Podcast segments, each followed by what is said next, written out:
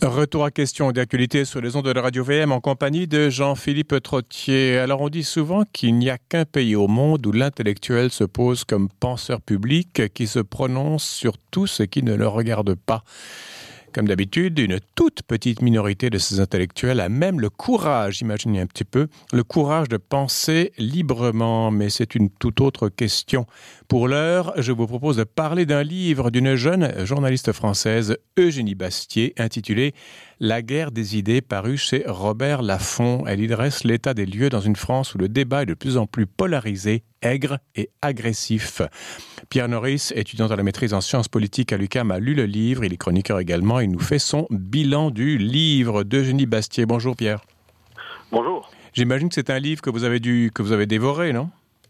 Oui, tout à fait. C'est un livre que j'ai euh, j'ai beaucoup apprécié. Euh, c'est euh, je crois que c'est une lecture assez importante pour quiconque s'intéresse à la à la vie des, des idées, au, débat politique et, et, aussi plus particulièrement à, ces questions-là, mais pour, pour la France plus précisément. je crois que c'est un livre très pertinent aujourd'hui et je, je conseille à, quiconque. Pardonnez-moi, on parle uniquement de la France ou ça peut déborder un peu sur le climat intellectuel québécois?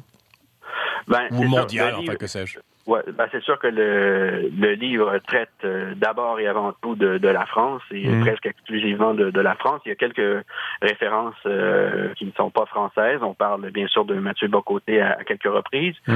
euh, qui est de plus en plus présent en France. Euh, autrement, euh, ben, mais malgré tout, oui, je pense que c'est un, un, livre qui peut aussi éclairer le, le, débat à, l'extérieur de la France, un peu partout en, en, Occident. Au Québec aussi, les, parce que les, les thèmes abordés euh, sont ceux de la, culture du débat, la, liberté d'expression, la polarisation euh, idéologique. Et c'est des choses dont on débat ici, euh, ici comme en France, comme, comme ailleurs en Occident, par les temps qui courent. Il y a toujours le clivage gauche-droite ou pas? Oui, bien, c'est que on, on, le voit de plus en plus aussi. La, la droite accuse la gauche de, de dominer l'espace médiatique et, et, universitaire et, et d'imposer ses vues avec un politiquement correct progressiste, mm -hmm. tandis que la gauche accuse la droite euh, d'imposer son intolérance au plus grand nombre et de et de se présenter en victime tout en étant l'agresseur des minorités. Donc, euh, ben bon, est-ce que ça a encore un sens gauche et droite? Euh, Certains le, se le demandent depuis un moment. Eugénie Bastier euh, est nuancée. Euh, elle parle davantage de, de, de conservateurs, de progressistes, mais je pense qu'on en revient quand même encore et toujours à euh, à, la, gauche et, à la droite d'une manière ou d'une autre. Les, définitions, les applications peuvent, peuvent changer, mais ces termes-là finissent toujours par, euh, revenir. Et euh, la, question essentielle, en fait, c'est est-ce que les, partisans de l'un et l'autre des deux camps peuvent encore discuter? C'est la question que, à laquelle Eugénie Bastier voulait répondre dans, dans, son livre La guerre des idées, vous l'avez dit, euh, le sous-titre Enquête au cœur de l'intelligentsia française. Mm -hmm. C'est paru en, en avril au Québec et en, en mars en France. Mm -hmm. Et ben, c'est un livre qui vient cartographier le, le, paysage intellectuel et idéologique français de notre époque. Mm -hmm mais euh, ça offre aussi une, réflexion plus large sur le, le rôle de l'intellectuel et sur la, la possibilité même d'entretenir euh, un débat, euh, un sain débat entre des camps qui sont complètement opposés. Quelques mots sur l'auteur Eugénie Bastier, Pierre Norris. Oui, ben, Eugénie Bastien, elle est âgée de, de 29 ans. Elle est native de Toulouse, euh, en France. Elle est mm -hmm. diplômée de l'Institut d'études politiques de, de, Paris, donc Sciences Po Paris, et de la Sorbonne. Elle a, elle a de la Sorbonne une, une maîtrise en philosophie. Elle est euh, journaliste au, au, Figaro le grand journal de, de la droite euh, française et il est, euh, elle est aussi impliquée dans, elle a aussi été impliquée dans le lancement en 2013 de la revue catholique euh, Limite, qui se réclame d'un écologisme intégral. Et euh, Bastier est aussi l'auteur de deux livres déjà, euh, La défaite des femmes en 2016 mm -hmm. et mhm. Terreur et euh, Terreur et contre-révolution en 2018, deux livres dans lesquels elle critiquait le, le nouveau féminisme et le, le mouvement euh, MeToo. Mm -hmm. C'est une, elle vient d'une famille catholique. Et Bastier se réclame du conservatisme. D'ailleurs, elle s'est fait à peu près connaître en 2013 en partie à la manif pour tous qui s'opposait euh, à ce moment-là en France au, euh, au mariage homosexuel. Mmh. Donc, elle est, euh, Bastille est, présente euh, au Figaro, elle est présente sur la chaîne de télé euh, CNews en France. Et donc, c'est une figure, je crois, incontournable de la, nouvelle génération d'intellectuels de droite euh, en France. Quand on est de droite maintenant, on s'inquiète, ça c'est une des signatures de la droite conservatrice, du manque de liberté d'expression. Quand on lit des intellectuels comme ça qui se réclament de cette mouvance, euh, la plupart se lamentent. On est dans l'anathème, dans l'invective, dans le ressenti, dans le passionnel. Il y a très peu de rationalisation et tout le monde se plaint qu'ils ne sont pas libres de s'exprimer comme ils l'entendent. C'est vrai. Et euh, ben, Eugénie Bastier euh, essaie de mettre un peu de, de chair autour de l'os. Euh, elle, traite de ce sujet-là et elle essaie de montrer vraiment concrètement quelle, quelle, est la différence entre notre époque et ce qui a pu exister autrefois. Mhm. ben, elle s'inquiète, oui, de, des atteintes que l'on voit de plus en plus à, la liberté, à la liberté d'expression et aussi à la polarisation vraiment extrême qui, qui a lieu en France. elle compare avec les années 80 et, les années 80 et 90. Et euh, c'est vrai que jusqu'à un certain rapport, c'est assez frappant. Euh, à cette époque-là, euh, pour remettre un peu en, contexte, c'est la chute du mur de Berlin, du, bloc de l'Est, et les, il y avait des récits de vie dans les goulags qui sortaient de plus en plus. Et ben, c'est venu, tout ça est venu mettre un terme à, l'utopie socialiste. Et partout en, Occident, notamment en France, la gauche comme la droite en était arrivée à une espèce de consensus libéral autour de, de l'économie de marché, des droits de l'homme et de la, démocratie parlementaire. Et bon, ça, ça s'incarnait euh, politiquement, c'est sûr, mais aussi dans la dans la vie des idées. Euh, il y a eu la, la, fameuse émission française Apostrophe qui était animée par Bernard Pivot. Ah oui. Et euh, il y avait la, aussi la revue Débat. Euh, et, il y a eu un tas d'autres euh, forums de discussion comme ça que ce soit à la télé ou euh, en revue, et qui, qui réunissait alors des, euh, des, des, intellectuels de tous les côtés, et chacun pouvait sans problème euh, débattre plus ou moins sereinement en ayant lu les livres du camp d'en face et en parlant de politique, d'histoire, de littérature, de philosophie, de sexualité. Mm-hmm. et, et, ces rapprochements-là étaient, étaient possibles justement parce que le fossé entre les courants d'idées, le fossé s'était rétréci. Entre, il, devenait possible, autrement dit, entre les deux rives, entre la gauche et la droite, mm-hmm. de, de se tendre la main. Mais, euh, qu'est-ce qui s'est passé depuis? Ben, il s'est passé beaucoup de choses. Euh, ben, parce qu'on parle, on parle d'il y a 30-40 ans uniquement. On parle pas d'il y a, on n'est pas au 18e ou 17e siècle. C'est vrai, et ça a changé très vite. Euh, ben, l'université, dans, un premier temps, elle a évolué de plus en plus dans, dans la direction de ce qu'on appelle l'hyper-spécialisation. Chacun devient un spécialiste d'une sous-branche très précise euh, et qui évolue en silo, en vase clos. Ça évolue dans une tour d'ivoire qui est déconnectée du monde réel. Pardonnez-moi, en, euh, sciences sociales, en sciences dures ou dans tout?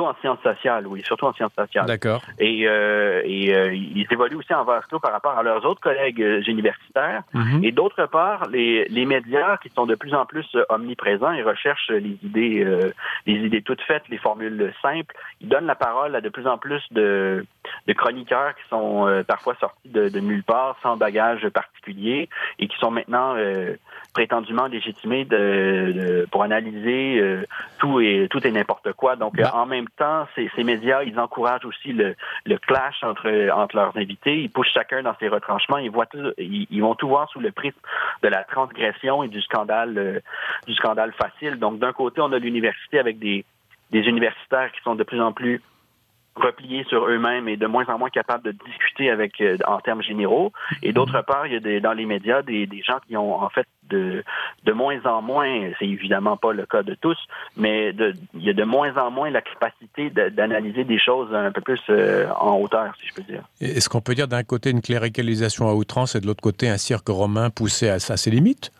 Ben, je, je, je, crois que je crois que oui, et d'autant plus que euh, on, le voit aussi dans parce que disons que les, milieux universitaires, ce qui se passe dans les milieux universitaires et médiatiques, c'est un peu aussi la, la, toile de fond d'un nouveau radicalisme militant euh, qui est euh, qui, qui, peut être assez violent euh, à bien des égards, euh, ben, surtout à gauche en ce moment, une gauche militante que l'on dit woke, Mhm. on, en parle beaucoup récemment, une gauche qui censure, qui intimide et qui dénonce ses, ses opposants pour simple pour simple délit d'opinion. Et la gauche se réclame désormais du ressenti personnel de la minorité opprimée de, de l'heure et elle va et, toute critique d'une revendication progressiste, mhm. ça revient désormais à à nier l'humanité de celui qui défend cette cause-là. Donc, en, retour, ça justifie des procès en justice et l'usage de plus en plus fréquent des, tribunaux pour, euh, pour un tout ou un rien. Bien, Norris, vous nous parlez de ce livre paru aux éditions Robert Laffont. On les a ici, on l'a depuis avril ici au Québec, euh, de Eugénie Bastier, Bastier B-A-S-T-I-E, journaliste au Figaro. Euh, la guerre des idées, enquête au cœur de l'intelligentsia française. Elle dresse donc le tableau de, de, deux camps qui se font face, une droite euh, conservatrice de moins en moins complexée face à une gauche qui se morcelle aussi, on y viendra, et qui moralise à outrance. Euh, il y a quand même une chose, la pensée conservatrice, elle conserve, vous l'avez déjà brillamment expliqué dans vos chroniques précédentes, d'un autre côté, elle est très peu sensible à ce qui est minoritaire, à ce qui est opprimé. On parle davantage d'un peuple, d'une histoire, d'un discours fédérateur. Je veux dire, euh, traiter tous les gens de gauche de woke me semble un peu abusif. Il y a dans la gauche, il y a des soucis légitimes, il y a des malheurs légitimes dont il faut parler. On a souvent l'impression dans le conservatisme d'un... Le général passe devant le particulier. Ça, c'est mon grain de sel à moi. Je ne critique pas Jenny Bastier, mais je, rebondis sur ce que vous dites. Oui, ben, je pense que vous avez euh, vous avez raison. Le, fait que le, fait de, dénoncer une idéologie de, gauche, euh, le, danger avec ça en général, euh, dans des termes très généraux, le danger avec ça, oui, ça, peut être de, parfois de nier certaines revendications qui sont légitimes, mais en même temps se soucier du, du bien-être de, de, certains groupes euh, ne veut pas pour autant aussi dire qu'il faille euh, approuver l'ensemble des revendications et des idéologies qui vont avec. De la même manière qu'à une autre époque, euh, il pouvait être très certainement possible de se soucier du, du bien-être des, des de, la classe ouvrière sans nécessairement devenir un, socialiste ou, ou un effectivement tout à fait oui dans ce livre là on a, on a parlé brièvement en filigrane puis à Norris il y a l'idée, c'est très français d'ailleurs, de, de, de, de l'intellectuel dans la cité. Euh, il n'y a, a, pas ça en Allemagne, il n'y a pas ça en, en Angleterre, en Espagne. Le Québec, il y a un petit peu, aux États-Unis, il y a un petit peu. On a eu des exemples comme Norman Mailer, par exemple, je me souviens, dans les années 60-70. Mais bref, euh, on parle d'une spécificité française. Oui, en effet, c'est euh, le propre de la France. Il y a, il y a très peu de, de pays euh, en, Occident où on voit les intellectuels jouer un, un, rôle aussi important dans le dans le débat euh, public. Mmh. Et euh, ben, il, il, peut y avoir encore différentes définitions de de ce qu'est un intellectuel. c'est d'abord le Bastier en, en parle. C'est l'intellectuel, c'est quelque chose qui date de qui date de Maurice Barrès au début du Barrès au, début du 20e siècle. Mmh. Barrès qui était un fameux euh, auteur et euh, député aussi, associé à la droite euh, nationaliste et traditionnaliste au début du, du 20e siècle. Mm-hmm. Et, et Barrès s'en prenait à ce qu'il appelait le, le, parti intellectuel, à ceux qui vivent dans les nuages et qui sont détachés de, de la, de la bah, vie de la, de la, vie concrète. Très souvent, très souvent, un intellectuel ne pense qu'à lui-même. Nietzsche disait du, du, de l'homme religieux qui ne pensait qu'à lui-même, mais on peut dire la même chose de l'intellectuel. C'est quelqu'un qui se, qui s'entend parler très souvent, non? Et quand il y a une télévision, quand il y a une tribune, il s'entend encore davantage parler. C'est vrai. Et euh, vous avez tout à fait raison, et c'est l'un des l'un des travers euh, que l'on que l'on peut euh, renoter assez souvent. toujours est, toujours est-il qu'en France, les intellectuels, pour le, meilleur et pour le pour le pire, on joue un, grand rôle dans la dans la vie publique, dans, dans les débats publics. Mm-hmm. Et bon, oui, c'est ça. Il peut y avoir différentes formes d'intellectuels. Pour certains, un intellectuel qui s'engage précisément pour une cause et qui va toujours intervenir sur un thème en particulier, son champ de spécialisation. Bon, il peut y avoir toutes sortes d'intellectuels, mais Bastier est attaché, euh, est attaché à la, à la définition euh, que faisait Sartre de, de l'intellectuel, c'est-à-dire que l'intellectuel, c'est celui qui se mêle de ce qui ne le regarde pas. Donc, c'est quelqu'un qui va prendre position, qui va dénoncer, qui va s'affirmer, qui va brasser la cage, qui va essayer d'infléchir le cours des événements, que ce soit dans un sens ou, ou dans un autre. Ou dans le sien. Pardon? Ou dans le sien, plus précisément. Oui, en effet, oui, ou dans le sien. D'accord, donc ça c'est Jean-Paul Sartre et qui lui-même a, mis son nez dans, bien des affaires, surtout chez les opprimés, ceux qu'il imaginait tels ou ceux qui étaient vraiment euh, opprimés. Euh, alors, quand on revient à ce livre de Genis Bastier, donc La guerre des idées, paru chez Robert Laffont, dont vous nous parlez, et, ce qu'il a, est-ce que Genis Bastier euh, fait une classe, vous avez parlé de cartographier, est-ce qu'elle fait une classification? Il y a tel courant, il y a tel autre courant, il y a telle sensibilité? Oui, c'est eh ben, exactement ce, ce qu'elle fait. En fait, le, livre est divisé en trois blocs. Le premier sert à, faire une, mise en situation de ce qu'est la culture du débat maintenant en France. le, deuxième bloc sert à présenter les, euh, les grands courants d'idées en vogue. Et le troisième, euh, à parler des, des, grands débats qui, euh, qui traversent la France aujourd'hui. Et oui, donc elle fait un portrait assez détaillé et d'une très grande qualité, je dois dire, des, courants idéologiques et politiques en, France à l'heure actuelle. Euh, euh, elle parle notamment des, libéraux. Elle montre que bon, euh, Francis Fukuyama évoquait dans les années 90, on l'entend souvent, la fin de l'histoire, mhm. avec la victoire absolue du libéralisme. Mhm. Mais le libéralisme aujourd'hui, il est en crise. Euh, les, les, les, uns, ils remettent en, question le, le libre-échange, les, euh, les dérégulations euh, financières, les inégalités économiques. Les autres vont dénoncer le, le, déclin de la souveraineté de l'État et de l'identité nationale face à la, à la mondialisation, face à, à l'immigration massive ou à l'atomisation sociale, la montée de, disons, de l'individualisme. Mhm. Et ben, avec ce contexte-là de crise du libéralisme, il y a toutes sortes de camps qui se, forment. Donc, il y a encore des libéraux euh, en crise. Euh, il y a aussi une remontée en France du conservatisme, comme mhm. ailleurs en Occident. Euh, un conservatisme qui était longtemps frileux, mais les conservateurs manifestent de plus en plus, se font entendre depuis quelques années. Bastille montre que ça a commencé sans doute avec euh, l'élection de Nicolas Sarkozy en 2007, qui a fait campagne contre l'héritage de mai 68 quand même. Mm-hmm. Et bon, ça, ça a continué à, grossir ensuite.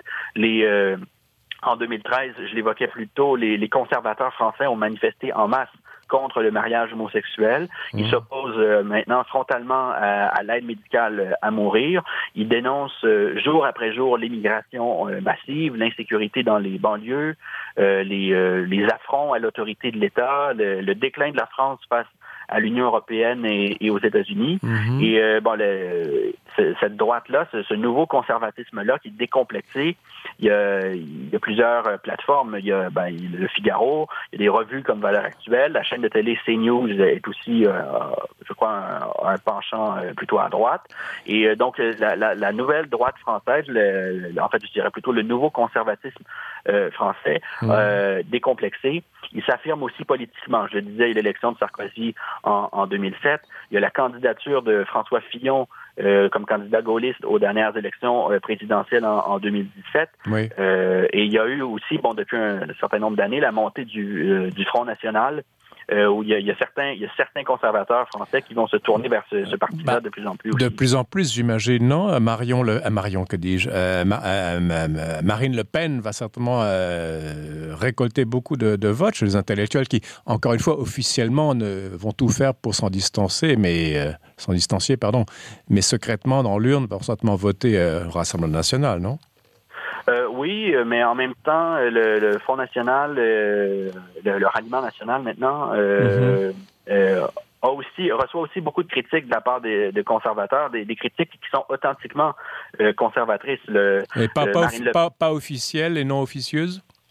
Ben, euh, c'est les, deux en fait. C'est qu'en fait, ce qu'on va beaucoup reprocher euh, à droite euh, à Marine Le Pen, mhm. c'est que son programme économique va beaucoup tourner vers la gauche, qu'elle essaie non pas de rallier le, de rallier les droites, mais qu'elle essaie de plaire aux ouvriers, puis en quelque sorte son programme économique ressemble, commence à ressembler à celui du, de l'ancien Parti communiste exact, tout à fait. Euh, français. Donc euh, oui, il y a aussi euh, toutes ces questions-là, puis on va lui reprocher parfois de pas être assez constante dans, sa, dans ses revendications, que ce soit contre l'Europe ou contre certains enjeux de moraux ou, ou sociétaux, mhm. alors qu'elle elle reste toujours en droite ligne avec ce qu'elle a toujours défendu sur l'immigration ou la sécurité, mhm. mais sur d'autres enjeux, elle se montre moins conservatrice et elle essaie aussi de, plaire à, l'électorat ouvrier ben, ou à un électorat de gauche. Ben, c'est connu, les anciens ouvriers sont ceux qui vont faire le lit des, nouveaux euh, d'extrême droite. On l'a vu, en on l'a vu en Autriche, à la surprise généralisée, notamment des intellectuels. Euh, dites-moi une chose, vous nous dressez un portrait donc de ce conservatisme décomplexé, mais est-ce que, qu'est-ce que la gauche est en train de battre en retraite ou parce qu'elle est quand même très présente, comme vous l'avez dit, dans les universités et dans les médias. Ça, ça, ne s'évapore pas du jour au lendemain. Il nous reste une minute, malheureusement. On pourra peut-être continuer dans, la semaine prochaine là-dessus. Mais est-ce que, en une minute, est-ce que, euh, est-ce que la gauche est encore bien vivante? Euh, euh, tout à fait, oui. Le, fait que la, droite euh, soit de plus en plus décomplexée, ça ne doit pas cacher pour autant le fait que la, gauche domine de manière quasi généralisée les milieux médiatiques et universitaires qui sont presque totalement acquis à la, à la bien-pensance progressiste. Et je pense que le Bastier l'analyse avec justesse. Elle montre bien les les guerres intestines au sein de la gauche, euh, sa manie à, radicaliser son, euh, son progressisme pour tasser à droite ceux qui hier étaient encore euh, classés à gauche. Mhm. Et donc on, on, voit des gens comme notamment Michel Onfray, Alain Finkielkraut et de nombreux autres qui ont mhm. longtemps été classés à gauche, ben, jusqu'à il y a quelques décennies à peine, et qui sont maintenant classés à droite, et même de réactionnaires. Et radioactifs. C'est ça, parce qu'il parce qu'il demeure attaché à la nation, à la laïcité. Euh, il refuse d'enfoncer les, les, les, races ou l'islam. Il, demeure aussi attaché à la différence biologique entre hommes et femmes. Pour toutes ces questions-là, à gauche, ça brasse, ça brasse pas mal. Eugénie Bastier, La guerre des idées, paru chez Robert Laffont. Pierre Norris, on en reparle un peu la semaine prochaine? Parce qu'il y a encore d'autres choses à raconter. Allez, merci. Merci beaucoup, Pierre. C'est la fin de l'émission. Demain, portrait de Saint-Justin de Naplouse à la régie Daniel Fortin. Ici Jean-Philippe Trottier. Je vous dis merci de votre fidélité. Je vous donne rendez-vous demain. Et entre-temps, je vous invite à rester à l'antenne de Radio VM.